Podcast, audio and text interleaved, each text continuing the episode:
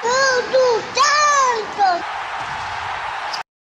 Saudações alvinegras, aqui são os meninos de Fora da Vila mais uma vez, eu sou o Carlos Zuc e eu estava aqui trabalhando para fazer um vídeo de pré-jogo do Santos, que joga amanhã em casa contra o Fortaleza, valendo nada mais nada menos do que só a honra de finalizar o campeonato. O Fortaleza ainda está brigando lá para se garantir na, na Libertadores, a gente já está garantido na Sul-Americana, que foi o que sobrou.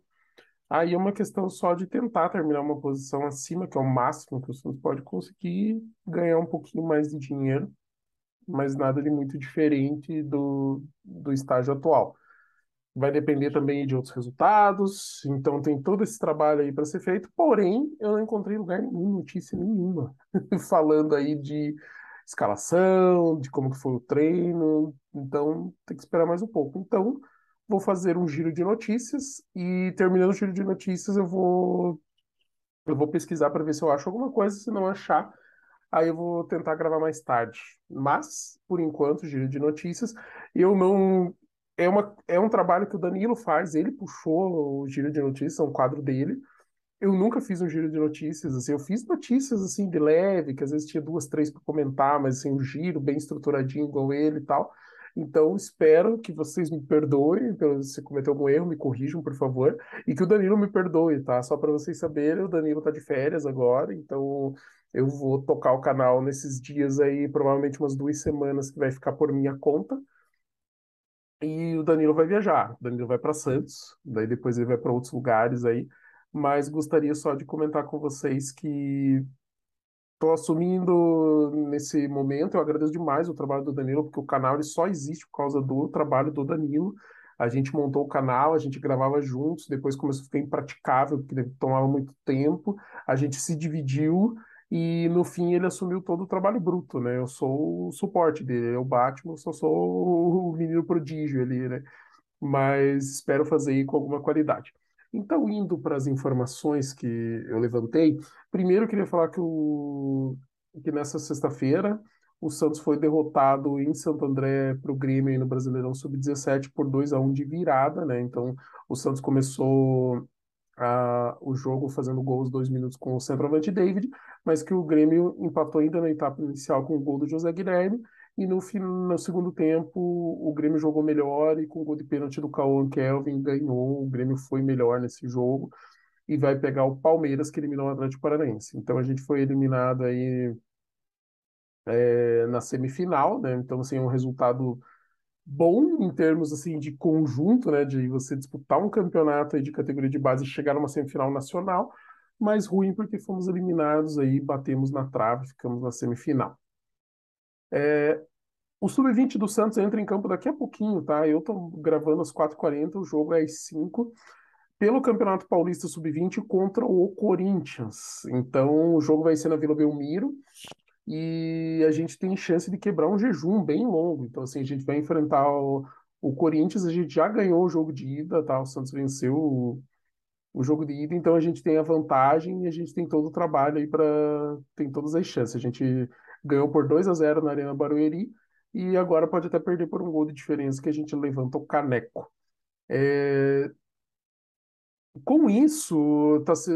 o Santos está desde desde 2014 sem um título aí na categoria sub-20, que o Santos ganhou a Copa São Paulo de Futebol Júnior, e a gente revela vários jogadores, mas não tem futebol bem trabalhado. E daí na matéria do UOL tá falando do protagonismo que tem, que o Santos chegou na final da Copinha e perdeu a final, é, que quem foi contratado para comandar a base do Santos foi o Ricardo Luiz, que era do Cuiabá, e uma das primeiras ações foi enxugar o sub-20. Então o Santos tinha mais de 50 atletas, ele diminuiu para cerca de 30 jogadores, porque daí eles podem treinar mais de perto, trabalhar tanto psicológico quanto treinamento específico para esses jogadores melhorassem e terem mais atenção até por conta da estrutura que o Santos tem. Foi feito um corte, ficaram jogadores mais técnicos, né, que tem potencial de crescimento maior, estão recebendo melhor atenção da, da categoria de base.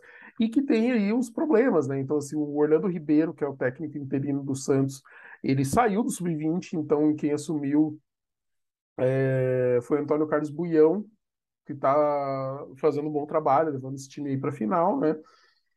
E alguns jogadores, né, que subiram para o time principal e depois voltam para jogar. Então, Miguelito já ajudou, Jair e o Derek, zagueiros, lateral Kevson, meio atacante Patati. Então, categorias de base, né, como técnicos subiram para o profissional, uh, eles tiveram que pegar gente do sub-17 para ajudar o sub-20 a crescer, né? Então, assim, o trabalho nas categorias de base está dando resultado. Chegando em finais, com um trabalho mais enxuto, mais profissional, interessante, né, a gente vê. E que um dos destaques é o Ivonei, né? Que o Ivonei estava sem espaço no elenco profissional, vou, falo, pediu para voltar para a base, para ter ritmo, e agora ele é um dos destaques, né? Então ele tem gols, tem assistências e está desempenhando bem com potencial aí de se reintegrado aí já no próximo ano no elenco profissional e de repente agora com uma maturidade maior, talvez até aparecendo um pouco mais, tendo um pouco mais espaço, né?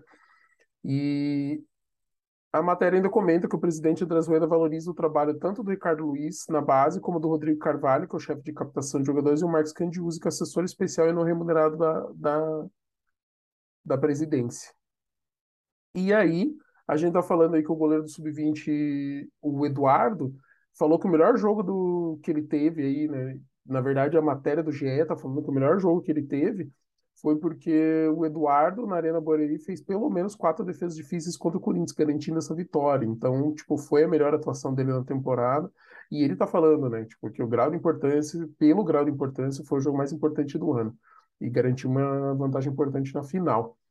E uh, o jogo vai ser com portões abertos, todo mundo pode entrar para jogar e existe a vantagem, mas é, um, é uma vantagem que não pode entrar de salto alto e que no Paulistão Sub-20 o Santos não ganha desde 2012. Mais uma vez o Santos tendo esse problema. É, o jogo vai ter transmissão aí do Diário do Peixe, tá? Então, se vocês entrarem lá na matéria, vai no diário do peixe.com.br, vocês vão ver lá que tem link para poder assistir. Os gols aí no jogo de ida, que o Santos venceu por 2 a 0 na Marina Barueri, foram de Kevson e o Ivonei de pênalti.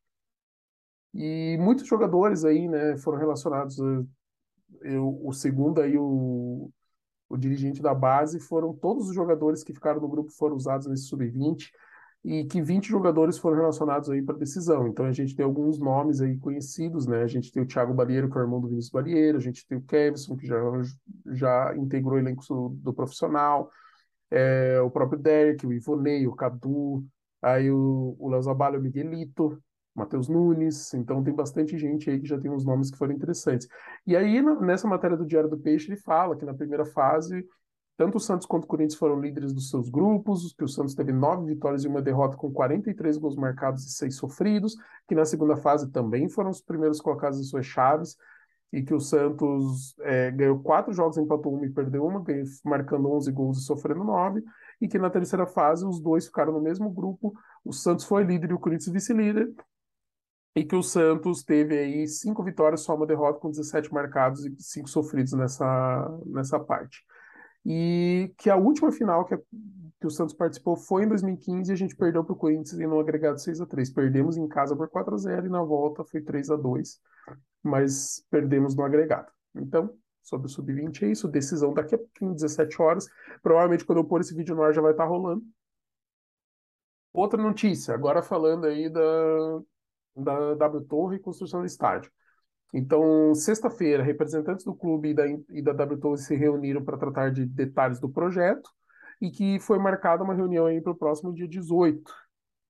Então, no dia 18, na próxima sexta, vai ter outra reunião que, e eles acreditam que depois dessa reunião vai ser marcada a reunião para apresentar o projeto para o Conselho Deliberativo. Aguardando aí novidades, mas só um pequeno adendo. É,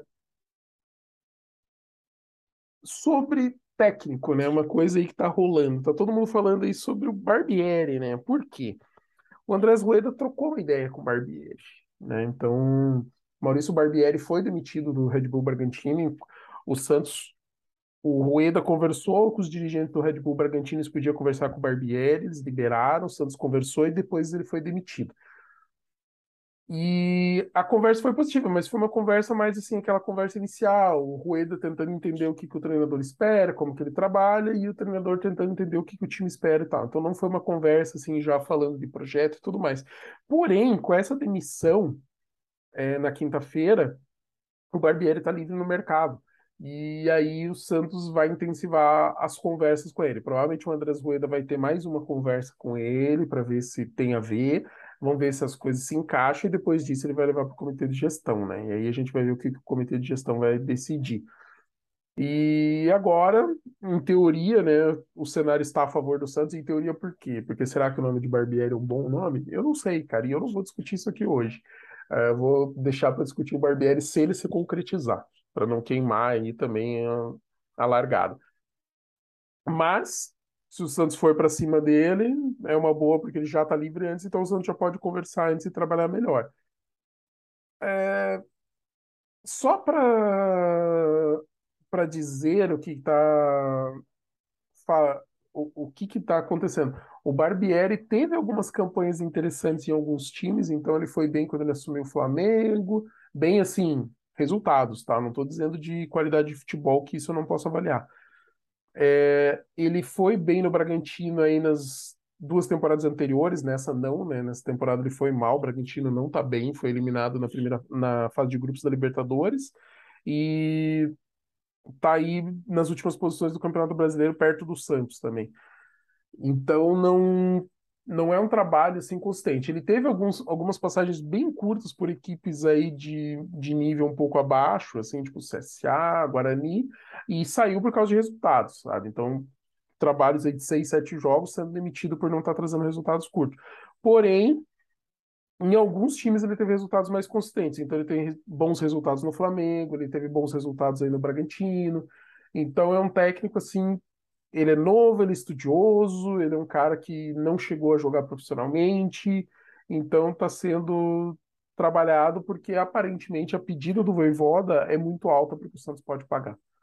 É, Voivoda está sendo aí falado de Corinthians, está sendo falado de Atlético Mineiro, está sendo falado de Bahia, que agora tem investimento do Citigroup, do Manchester City. Então a gente tem que pensar. Ele, o Barbieri não é unanimidade, o Voivoda é unanimidade no Santos, mas o Barbieri não, só que é o nome para ser estudado. E assim, conversar não machuca ninguém, porque você tenta entender, ver se faz sentido e tudo mais. Mas eu gostaria muito que o Santos tivesse um executivo que entende de futebol para a parte do futebol ele conseguir conversar com os candidatos a técnico do Santos. E aí deixar a parte de estrutura, de filosofia e tal para o Rueda e isso chegar num consenso ou pelo menos aproximar para ser decidido pelo comitê de gestão, coisa que em princípio não parece.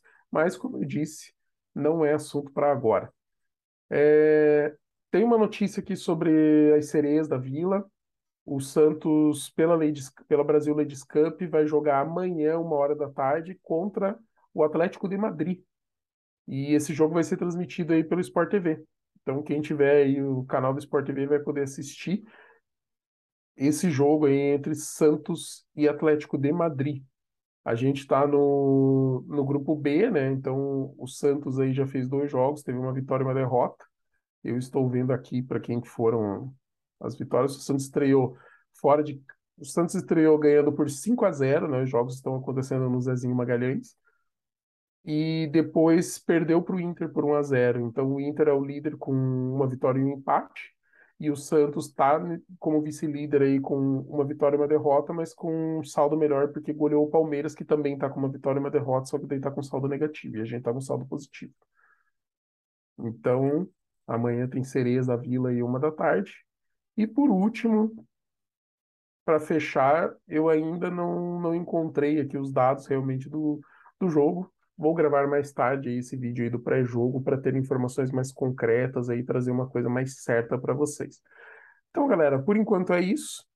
É, quero mandar um abraço para todos vocês. Danilo, boas férias, aproveite bastante e curta muito suas férias. Pode deixar que está sob controle aqui, vamos trabalhar aqui da melhor forma possível.